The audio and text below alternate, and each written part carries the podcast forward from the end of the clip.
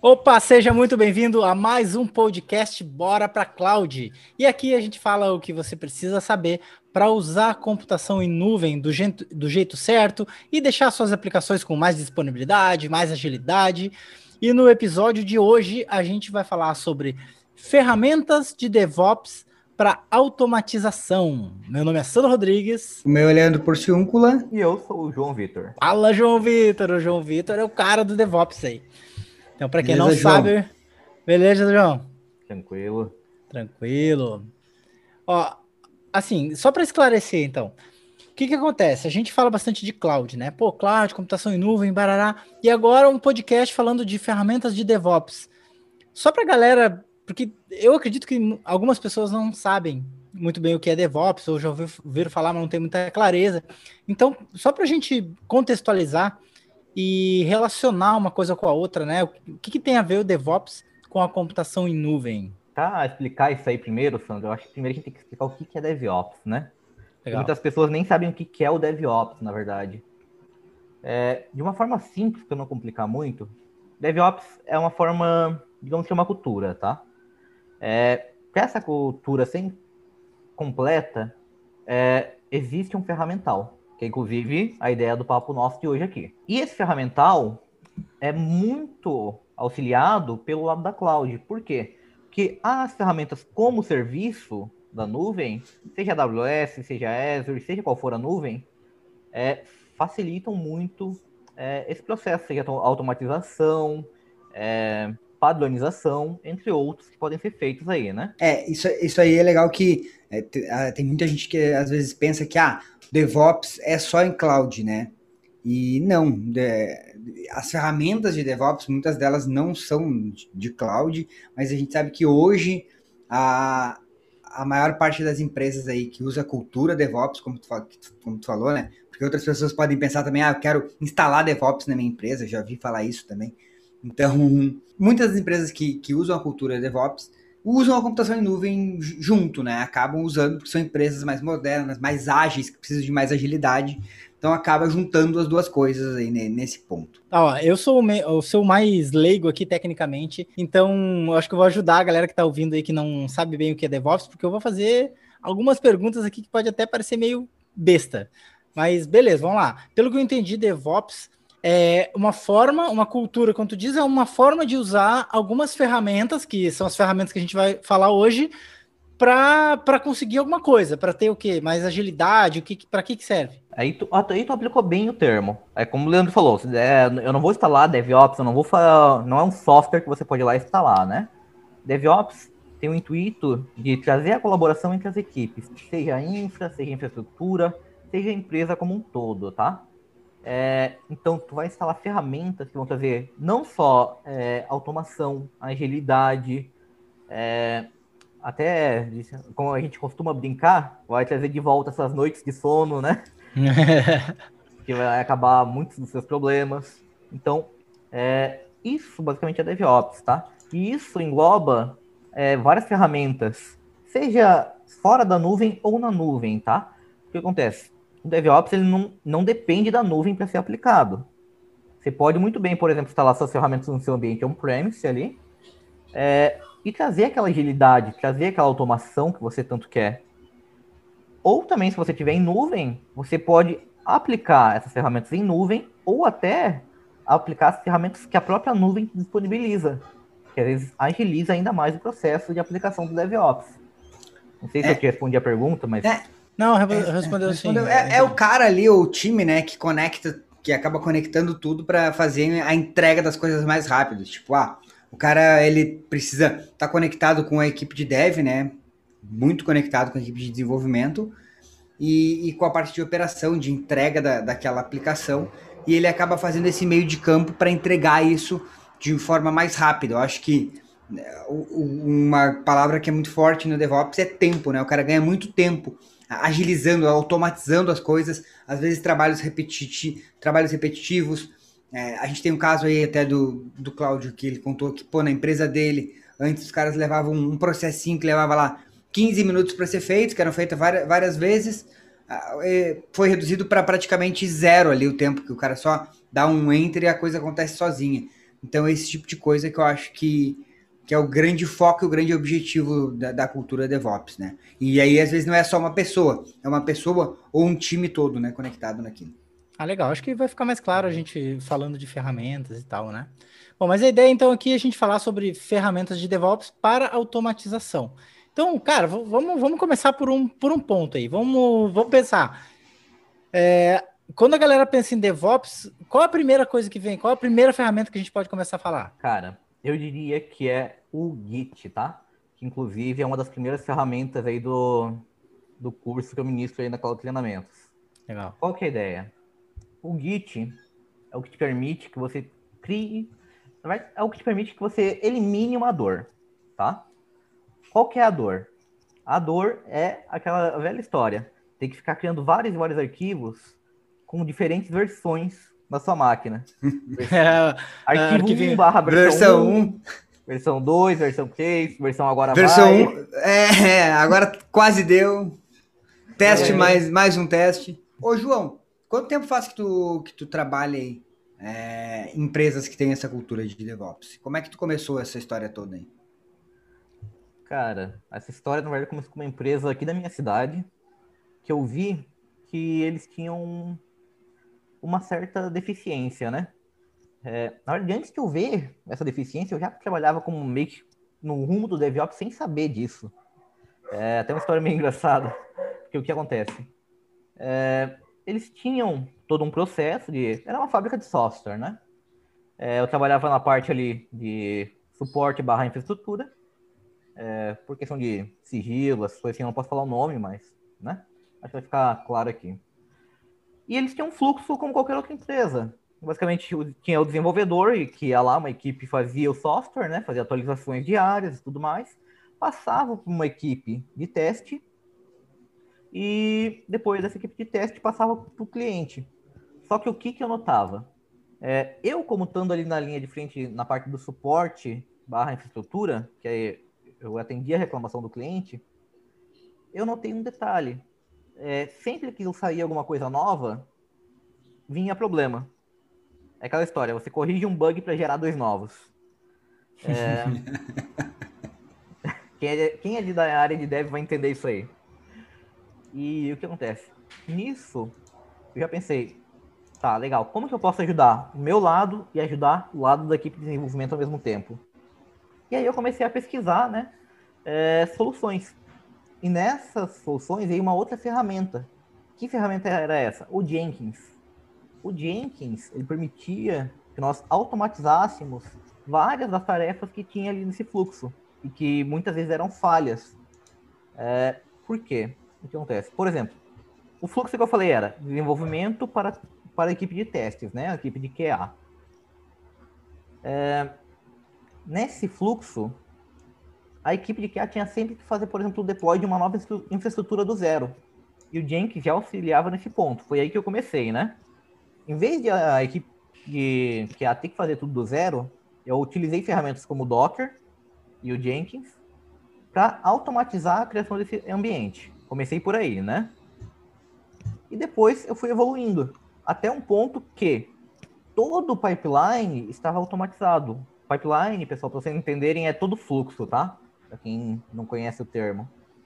O que acontece? O desenvolvedor fazia uh, o envio do seu código atualizado, né?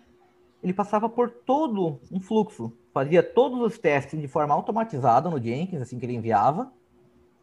E é, logo após os testes padrões, né, de código, validação de código, se o código estava no padrão da empresa, ele mandava já preparava o ambiente pronto para o QA e dizia, ó, QA, tá aqui o link para o teu ambiente. Faça os testes novos que você precisa fazer.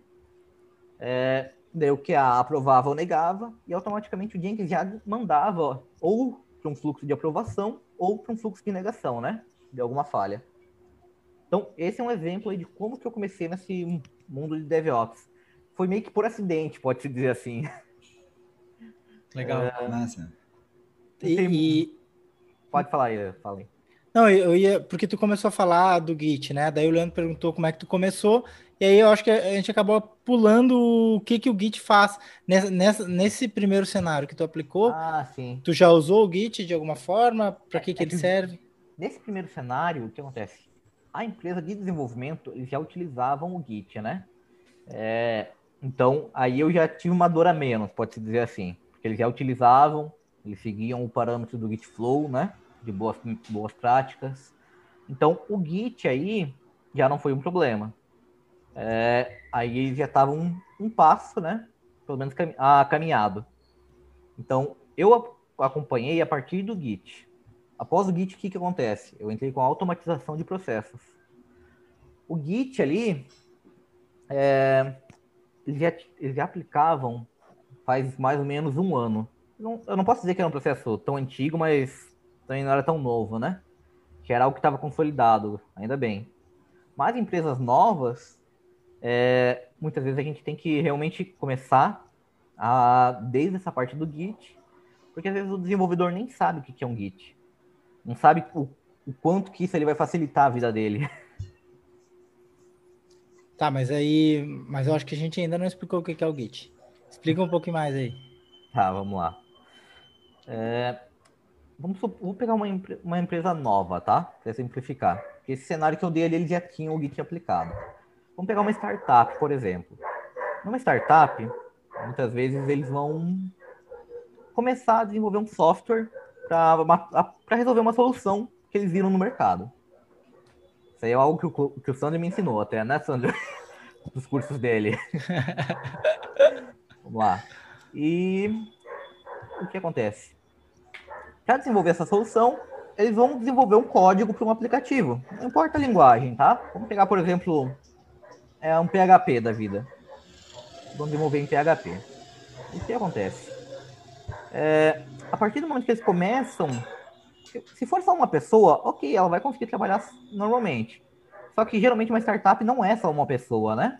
É, uma, é um conjunto de pessoas ali que vão formar uma equipe de desenvolvimento.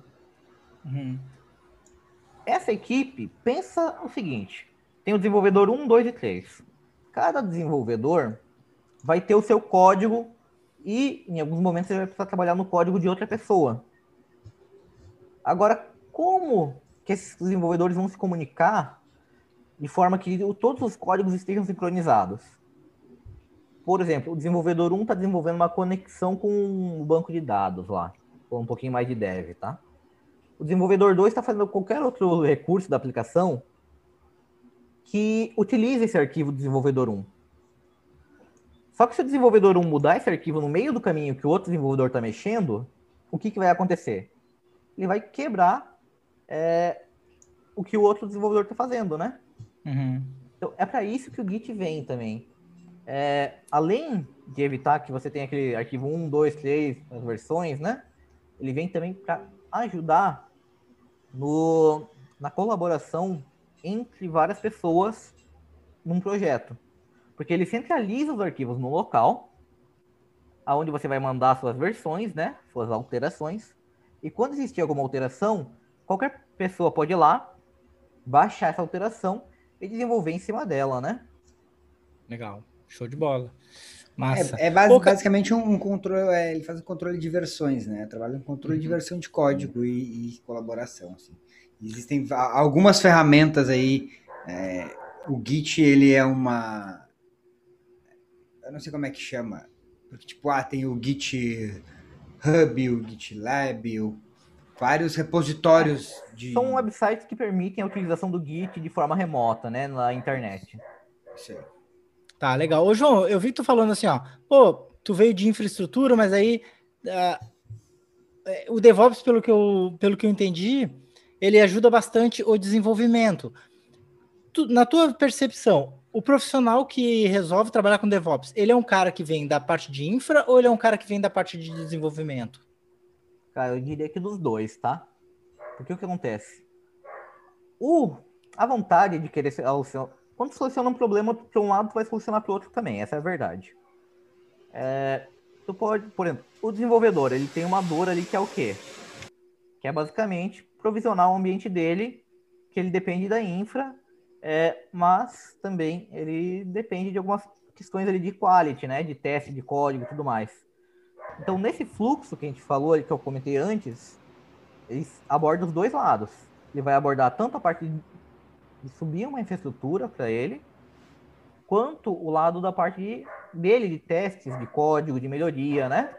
Assim, evitando que códigos ruins voltem para ele, por exemplo, né? É, melhor dizendo, que códigos de má qualidade sigam em frente. Entendi. Assim não vai Tá. ter- gerar bugs, como eles chamam, né? Legal.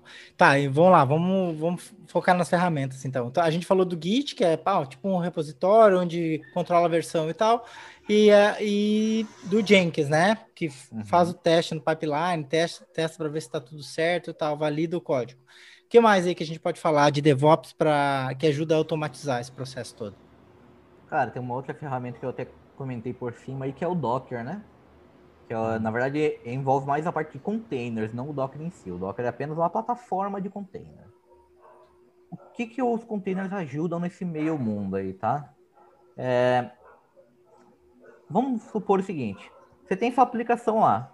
Você tem que. Toda vez que você tem um cliente novo, é, você tem que dizer para o cliente: Ô cliente, eu quero que você me forneça uma máquina Windows com no mínimo 4 GB de RAM, tanto de processador e assim por diante, né? Tem os requisitos mínimos da sua aplicação. É, o que acontece? Quando você coloca a sua aplicação em um container, é, não importa em qual sistema que ela vai estar rodando, se é Windows, Linux, é, ou qualquer coisa do tipo, tá? Claro que ainda vai existir uma demanda de hardware mínimo, claro, porque é da aplicação, mas toda aquela demanda que limitava, por exemplo, ah, eu só consigo instalar no Windows, eu só consigo instalar no Linux. Isso não vai existir. Por quê?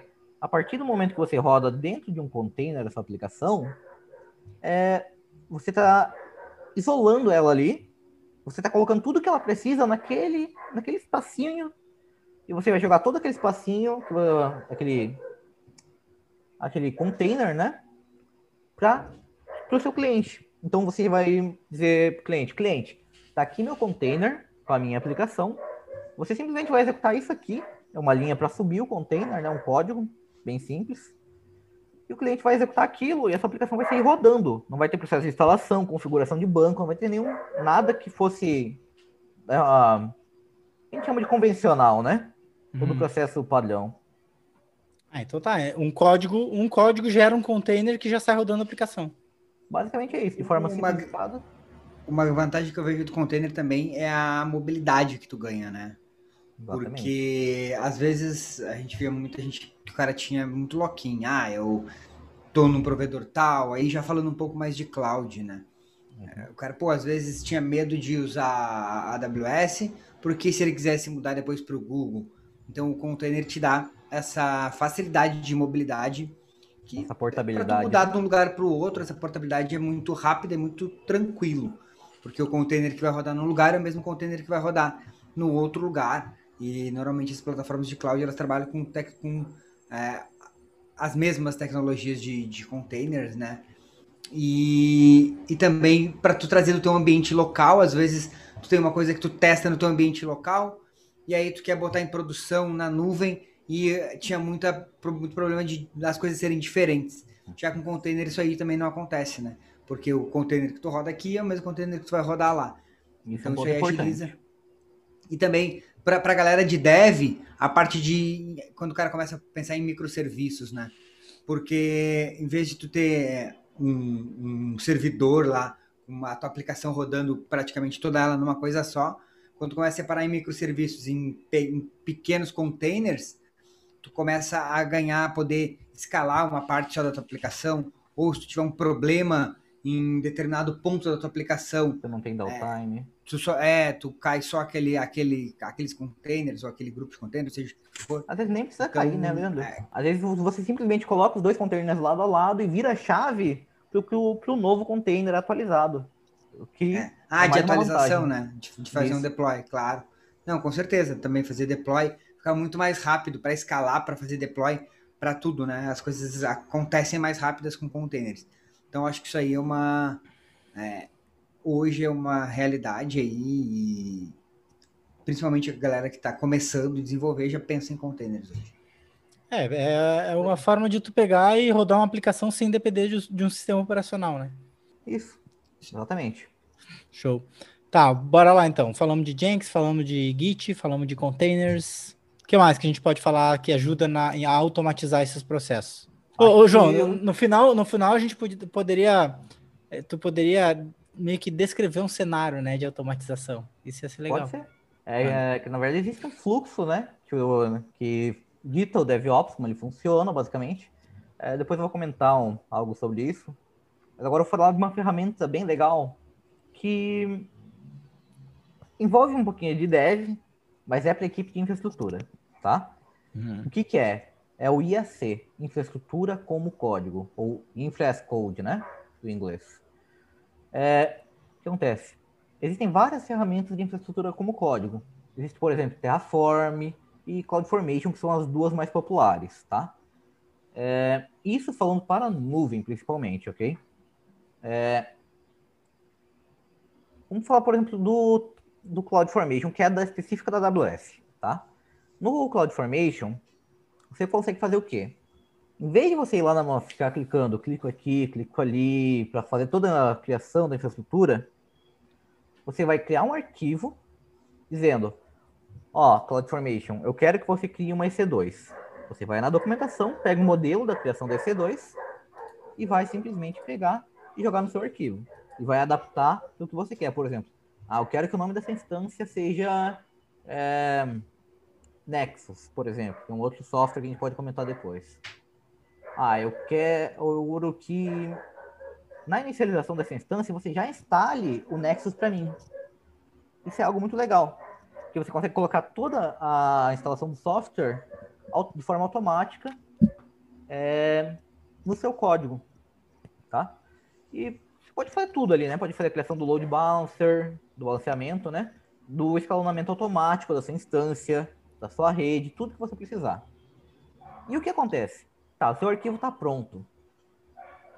É, como que eu faço deploy dele? Você simplesmente usar um único comando. Você simplesmente vai, ou então, se pela linha de comando, né? Ou simplesmente você pode ir na interface do CloudFormation, na interface web também, e mandar aquele arquivo. Não precisa fazer mais nada. Toda aquela execução que você colocou no código vai ser criada de forma automática pelo provedor de nuvem. Nesse caso, a AWS, né? Então, todo aquele trabalho que você teria na mão, você pode simplesmente dar um comandinho ou colocar na interface web o arquivo, né? E tudo é criado automaticamente. Qual a vantagem disso? Tá, vamos supor que ocorreu um problema do data center da Amazon, por exemplo, né? Você pode simplesmente pegar esse arquivo e subir no outro data center. Então, aí você tem até um disaster recovery, né? A gente já está entrando mais a fundo ainda é, nesse ponto. Ah, que nem o Leandro citou antes. Ah, eu não gostei do provedor A, eu quero ir pro provedor B. Aí você pode trabalhar né, com outras ferramentas, não específicas da AWS, por exemplo, Terraform. Você pode pegar esse arquivo e subir no provedor A, B, C, D, do que você quiser. Porque essas ferramentas permitem isso. Então, eu acho que ferramentas de infraestrutura como código no geral são algo fantástico, pode-se dizer assim, né? Podem evitar uma baita dor de cabeça. E, e é. uma, uma grande, desculpa, Sandro, uma grande vantagem que eu vejo aí também é que assim como tem versões de software, tu tem versões de infraestrutura, né? Exatamente. Porque quando tu tem infraestrutura como código, tu tem versões dela. E se Exatamente. alguma coisa em algum momento deu errado, tu consegue fazer um rollback da tua infraestrutura na versão anterior. Detalhe. como, como se fosse aplicação. Desculpa interromper, Leandro. Aonde que essa, essa versão seria armazenada? no Git. Exatamente, que a gente citou aqui antes. Claro. Então Legal, vocês estão vendo aí como uma, uma ferramenta liga com a outra também, né? É, é, isso aí que tu falou é legal, né? É, é sempre. Nunca é uma ferramenta que o cara vai usar, né? Não é um. Por exemplo, é, agora no DevOps Cloud Week que a gente vai, que tu vai fazer. É, quantas. Para quem, principalmente para quem está assistindo aí antes do DevOps Cloud Week, né? Que vai acontecer agora a partir do dia 1 de, de março. 1 né? de março, é. 1 de março, o link deve estar, tá, para quem está no YouTube, o link deve estar tá na descrição aqui. É, no DevOps Cloud Week, tu vai mostrar algumas dessas ferramentas na prática, certo? Isso. Mas mesmo assim, lá não, não dá para mostrar tudo isso e tu vai, tu vai mostrar mais do que mais ferramentas do que a gente está falando aqui, que eu sei, mas não dá para mostrar todas pela quantidade de ferramentas que, que tem hoje. Isso. Ó, não sei se vocês vão lembrar, mas agora há pouco eu falei o seguinte: o DevOps nada mais é que um fluxo infinito. tá? Esse fluxo infinito consiste do quê? Planejamento, código, build, teste, release, deploy, operação e monitoramento. A partir do monitoramento, você volta para o planejamento. Por quê? Porque é um fluxo de melhoria constante. A partir do momento que você tem algo em produção ali rodando, você vai ter seu monitoramento. Com o monitoramento, você vai encontrar um ponto de melhoria. E aí você volta para o planejamento e faz uma melhoria.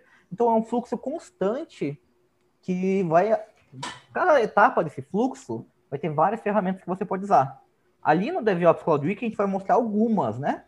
Mas existem várias que a gente pode abordar. Show, show de bola. Bom, vamos lá. Então falamos de, de containers. O que mais? Ah, não, falamos de containers, falamos de, de infraestrutura como código, né? Que é Terraform e CloudFormation. Que outra ferramenta a gente pode falar aí para que ajuda na automatização? Monitoramento? Vai um é. exemplo de ferramentas de monitoramento. Pode. Você falou agora nesse teu fluxo aí, né? Você falou de. É, repete teu fluxo aí para nós, só para tentar pegar uma de cada ali. Vamos lá. Planejamento, é, código, que aí é o Git, né? Tem o build, aí você pode utilizar várias ferramentas, na verdade. Tem a parte de teste. Eu diria que o build e o teste você pode utilizar dentro do próprio Jenkins, tá? Que a gente já comentou aqui. E tem também o da, da, da a, tipo, falando de cloud, né? Pra galera que tá uhum. mais ah, familiarizada com cloud, na AWS teria o, o code build, né? Faria Isso. a parte de build de testes também. Isso. E também faz a parte de deploy também, né? Que você tá aqui há pouco, ó. Depois do teste vem o release, né? Que é o lançamento da versão em si. É, aí você vai armazenar num repositório. Que repositório pode ser esse? Pode ser um Nexus, por exemplo. É, Nexus... Qual é a diferença do Nexus para o Git? Tá, vamos lá. O Git é onde você vai armazenar seu código, fazer o versionamento, tá? No Nexus é onde você vai ter o seu artefato, o seu projeto pronto para uso, tá? Por exemplo, eu tenho uma aplicação em Java. Quando você tem uma aplicação em Java, você vai fazer o build dela e no fim ela vai te gerar um arquivo pronto para executar. Pode ser outro Java ou então falando de C, por exemplo, você vai ter um .exe ali que você vai executar. Esse .exe é o seu artefato já pronto, não é seu código. É o que você vai disponibilizar para o seu usuário. Seria basicamente seu release, né? E aí entra o Nexus, que é o software que você pode usar, por exemplo, para armazenar as suas releases, as suas versões dos seus softwares já prontas para o usuário final. E o, usuário, por exemplo, ele vai lá no seu sitezinho e vai clicar em download. O que, que vai acontecer? Ele vai lá no seu Nexus e vai baixar aquela versão que ele pediu. Tá? Então, o Git vai ser o seu código. O seu Nexus é onde você vai armazenar, por exemplo, é a sua aplicação já pronta para o seu usuário final. Show, entendi. Legal. Bom, Seguindo na tua, na tua esteira. Seguindo o fluxo. Tem o teste, o release, daí vem o deploy. Tá? O deploy, aí entra ferramentas na nuvem como o Code Deploy, que está dentro do Code Pipeline que o Leandro citou, ou é, dentro do próprio Jenkins também eu consigo colocar plugins que permitem que eu faça o deploy, tá? O Jenkins é uma ferramenta poderosa justamente por causa dos plugins dele. Foi até uma discussão que a gente teve ontem na, na nossa mentoria, toda terça-feira a gente tem uma mentoria com a nossa turma de DevOps, né? Que o pessoal comentou algo bem legal. Eles estão aprendendo o Jenkins, né? E eles comentaram: João, o Jenkins tem tantos plugins, mas tantos plugins, que abriu a minha mente aqui para fazer automatizar vários processos dentro da minha empresa. Então, o Jenkins, pessoal, é, é uma ferramenta. Vou dar um spoilerzinho aqui, vai. O Jenkins é uma das ferramentas que a gente vai citar no DevOps Cloud Week, tá? É, a gente vai usar. Spoilerzinho pequenininho, mas não vou falar as outras. é... não se aguenta, não aguenta? Vamos lá. E graças a essa capacidade do Jenkins, você consegue fazer todo esse fluxo, parte desse fluxo aí, você consegue fazer tudo por ele, tá? Tá, vamos lá. Teve o deploy. Depois do deploy vem a parte de operações e monitoramento, né? Aí já entra a parte da que você vai ter uma equipe ali monitorando aquela aplicação, né? Ou um software monitorando. Por exemplo, os Zabbix. O que, que o Zabbix faria? O Zabbix é uma ferramenta, é uma das ferramentas de monitoramento mais conhecidas do mundo, na verdade, tá, pessoal? Onde você consegue dizer para os Zabbix, por exemplo, Zabbix, eu quero que você colete é, a informação se, por exemplo, o site da minha empresa está on a cada 15 segundos. Caso esse site esteja fora do ar, eu quero, primeira coisa, você vai emitir um alerta. Segunda coisa, você vai tomar uma ação. É, foi emitido o alerta, vai tomar ação. Ação, qual que é? A primeira ação. Emita um comunicado para a equipe de infraestrutura. Segunda ação, tente a remediação. O próprio Zabbix já vai tentar remediar o problema. Você consegue dizer, Zabbix, tente executar esse script, é, isso você já deixa pronto, tá? Na hora de criar o alarme. Tente executar esse script caso o site esteja fora do ar. Daí esse script vai lá, vamos supor que ele vai reiniciar o Apache ou o Nginx. É, ah, não funcionou. Ok. Tome essa última ação. É, ligue para o plantonista. Você consegue fazer toda essa, pro, essa programação de ações escalável, né? Nos Zabbix. Tanto que, como eu disse, o Zabbix é um dos softwares mais usados justamente por isso. E, claro, depois do monitoramento, você vai ter dados para você fazer essa melhoria na sua estrutura, né? Pode, você vai identificar pontos de falha, pontos de melhoria, e assim vai. E claro que a tecnologia vai sempre avançando, né? Então, você consegue sempre atualizar também. Show de bola. Legal, cara. Acho que deu para ter uma visão geral, né? Do, do DevOps. Ô, João, fala aí uma, um cenário imaginário, assim, resumido. Pô, imagina tal coisa acontecendo, ou alguma experiência que tu teve, alguma coisa assim. Não sei se eu tô viajando, se dá para fazer isso ou não. Cara, dá para fazer, vamos lá. Um cenário que eu já tive, por exemplo, tá? Voltando ao Jenkins. é, o que acontece? O Jenkins, é, existia um cliente meu, novamente eu não posso citar nomes por causa de sigilo uhum. de contrato. É, cada, ele, ele tinha vários clientes abaixo que ele atendia, né? E ele chegou com uma dor para mim. Qual que era a dor?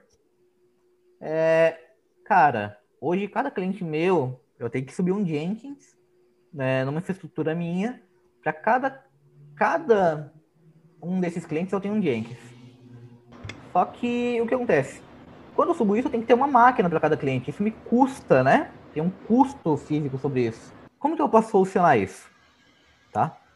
É, sendo que o Jenkins dele era bem precário, tá? Não fazia nem, não fazia nem metade do fluxo total que eu comentei agora há pouco. O que que eu fiz?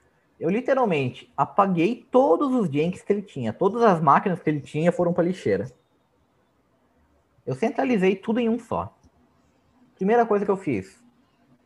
Eu coloquei um plugin que permitia que todos os clientes ficassem num único Jenkins separados por pastas, tá? Então tinha uma pasta ali para cada cliente dentro de um único Jenkins. Esse Jenkins, é, dentro dele também eu coloquei vários plugins aí que eu não. São tantos que não tem nem como citar todos, né? Eu coloquei plugins do Docker, que a gente comentou aqui, coloquei plugins do Git, coloquei plugins do GitLab, foi o que o Leandro citou ali também, que permitia que todo esse fluxo que eu comentei, do, desde a parte do código, né? É, por exemplo, o desenvolvedor está lá fazendo seu código. O que acontecia? Vamos pegar um, um único cliente de exemplo, tá? Eu, mas eu fiz para vários. Dentro de um único Jenkins. O desenvolvedor fazia seu código na sua máquina e ele enviava esse código para o Git. No caso, era um GitLab, né? Automaticamente, quando o GitLab reconhecia esse código, ele automaticamente dizia para o Jenkins, ele mandava uma mensagem, Jenkins, recebeu uma atualização. Inicia a sua tarefa de do pipeline, do seu fluxo de atualização. É, isso é automatizado, tá, pessoal? A gente não, não precisava fazer nenhuma ação. O Jenkins automaticamente iniciava o fluxo dele. Qual era o fluxo? Primeira coisa, baixa a aplicação do GitLab, do seu Git, né? Segunda coisa, faz o build dessa aplicação. Ah, João, mas como que ele fazia o build? Pessoal, Docker então ele já tinha uma imagem Docker com tudo preparado, ele pegava a aplicação jogava dentro dessa imagem, atualizava ela e mandava para um repositório, né? É, sendo que nesse repositório a imagem era pega, era subia um ambiente de teste, né? Ele baixava essa imagem, fazia todos os testes de forma automática, testava todas as partes da aplicação, desde o código até a funcionalidade. Isso era tudo feito por um robô, tá? Dentro do Jenkins. É, passou dos testes, ok. Deu um aprovado nos testes. Ele gerava uma versão dessa imagem e colocava um repositório de Docker dentro da AWS, nesse caso, tá? Mas poderia ser um Nexus também. É, utilizava o ECR, que é um repositório de Docker, de imagens Docker da Amazon. É, e fazia o deploy, por fim, da aplicação. Como que ele fazia o deploy? Ele chamava uma outra ferramenta da Amazon. Que ferramenta era essa? O Code Deploy, que é uma das ferramentas que fazem parte do Code Pipeline. E aí o Leandro comentou antes, né, Leandro? É, e o Code Deploy, ele nota... Por que utilizar o Code Deploy, tá, pessoal? Porque a infraestrutura, a infraestrutura lá era escalável. Então, por exemplo, ah, eu tenho mais... Hoje eu estou num dia que tem mais pessoas acessando minha aplicação. Automaticamente ele subia mais máquinas para atender essa demanda. Então, o que acontece? O Code Deploy, ele, ele tinha essa integração que ele conseguia fazer em todas as máquinas que estavam no ar sem derrubar a aplicação. Então ele ia na máquina que estava no ar, subia a aplicação em paralelo com a que já estava no ar, né? Só que em outra porta. E depois ele simplesmente ia lá e virava a chave, apontava para a nova. Quando a nova já estava no ar atendendo, a antiga era eliminada, né? Então aí ele já tinha boa parte do fluxo automatizado, né? Por fim, para finalizar, o que, que a gente tinha? A gente tinha também a parte de monitoramento. Tanto a parte de monitoramento de log, que todo log da aplicação era exportado para um o CloudWatch da Amazon, né? CloudWatch Logs, quanto nós tínhamos também uns ABICs. Os ABICs, ele monitorava todas as máquinas que iam subindo através de um serviço que ele descobria sozinho, tá? Tem como fazer isso também. É, todas as máquinas ele monitorava. Ele ficava lá monitorando, ah, essa máquina está com um pico muito alto, essa máquina está mandando muito erro no log. Então, todo o fluxo aí era atendido, né? Todo esse fluxo que eu falei. Acho que é mais ou menos isso, tá? É, algo, é bem, bem longo, na verdade, falando assim, mas na prática é algo mais simples, tá? Fazendo. Ô, ô João, daí tu subia o container. Nessa parada Isso. toda aí, tu subiu o container na instância, entendi. Ah, show. Porque o que acontece? Com o container, como a gente citou, não, é, não importa se estou subindo no Windows, no Linux, né? É, não importa o sistema. Simplesmente eu ia lá e dizia, ó, sobe esse container. E funcionava. Top, show de bola. Então, cara, legal. Acho que deu para ter uma visão geral de algumas ferramentas e a galera que quer se aprofundar nesse assunto pode participar do DevOps Cloud Week, né? Que vai ser um, um treinamento online gratuito que vai acontecer. Acontece algumas vezes no ano. Agora, acho que só, só aconteceu uma vez até agora. Vai ser a, a segunda edição, né? Agora em março, primeiro de março. E mas talvez aconteça outras vezes no ano aí. Então, quem quiser se aprofundar lá vai ser, vai ter prática, né? Vai, a galera vai ver essas ferramentas funcionando, algumas delas pelo menos. Então, quem quiser conhecer um pouco mais disso, automatizar isso, seus processos e ganhar tempo, né? Porque a grande, a grande sacada do DevOps, a grande benefício na minha visão é o tempo, né? O que tu ganha de tempo, nossa, é, melhora a qualidade de vida do cara, né? Além Volta de ter uma vida a, social. É.